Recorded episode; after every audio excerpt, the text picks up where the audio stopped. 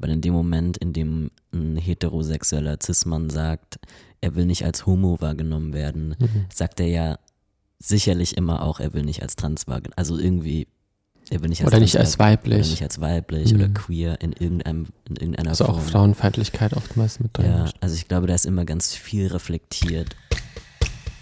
Und dann habe ich halt dieses Wort oder diese Abkürzung Flint benutzt. Stehen soll das ja Ganze für Frauen oder auch Femmes, je nachdem, wen man fragt. Hm.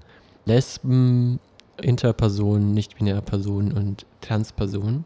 Und dann ist aber auch immer nicht ganz klar, sind bei Transpersonen, da ist dann oft eben dann dieses Sternchen dran, sind bei Transpersonen dann auch Transmänner gemeint? Oder. Oder nur Transmänner?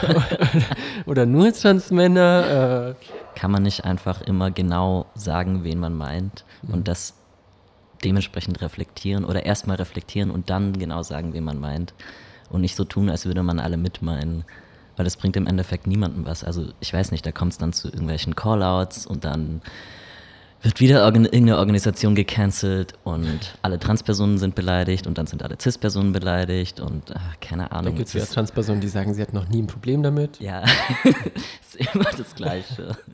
Also ja, ähm, ja, für mich symbolisiert das halt einfach so ein bisschen so eine Faulheit, dieses, lass uns doch einfach einen Begriff finden, mit dem alle gemeint sind. Oder auch vielleicht so ein Bestreben nach Gemeinschaft, die es aber halt gar nicht gibt. Also mhm. wir haben ja auch einfach alle unterschiedliche Erfahrungen. Warum kann das nicht einfach in unserer Sprache reflektiert sein? Die Praxis hat vorher schon bestanden und in der Praxis arbeiten vorne Frau Podbielski und Angelika. Die arbeiten da seit 40 Jahren. Die arbeiten da länger, als ich alt bin. Das muss man sich mal überlegen. Also muss, das, das kann ich gar nicht begreifen.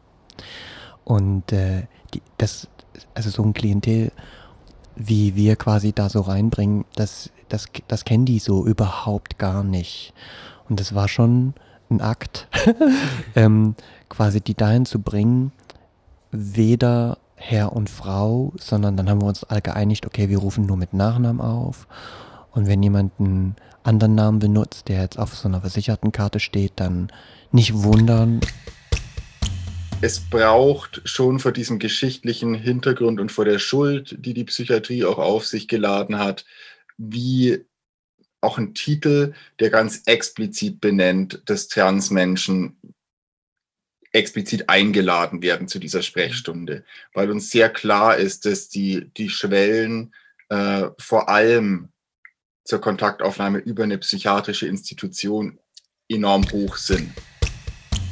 Wir hatten es ja auch schon so ein bisschen angeschnitten, weil ich gesagt hatte, ja, wie kannst du überhaupt homosexuell sein als Transperson? Du hast mich in Frage gestellt. Ja, direkt.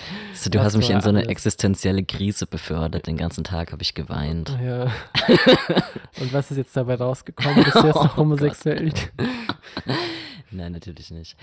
Ja, du, dabei kommt immer das Gleiche raus. Irgendwie, ich glaube, dabei kommt einfach immer raus, dass ich mich halt als schwul identifiziere. Und wie genau das ausgelebt wird, ist meine Sache. Dann gibt es ja auch super viel so Harry Girl Aufnäher und Sticker und so. Und ich weiß noch, als ich meiner Freundin halt irgendwie von Alopecia erzählt habe, meinte sie so, oh, auf einmal finde ich diesen Aufnäher gar nicht mehr so cool. Und dann fand ich das voll schön, weil sie ihn dann auch einfach von ihrer Jacke abgemacht hat. Ich weiß nicht, ob ihr mal in einem Perückenstudio gewesen seid, weil, also ich glaube, die größte Firma, die in Deutschland Perücken produziert, heißt Gisela Meyer. Mhm. Und das ist halt auch so der Vibe, den man kriegt, das ist halt so Gisela Meyer. Und genau, ich war dann an der Schönhauser Allee in so einem Studio bei der guten Marion. Und halt diese Person, also sie ist super sweet und so, aber sie ist halt auch so eine Lady Mitte 50, die mir sagt, dass ich Kess aussehe, weil ich einen Flechtezopf habe.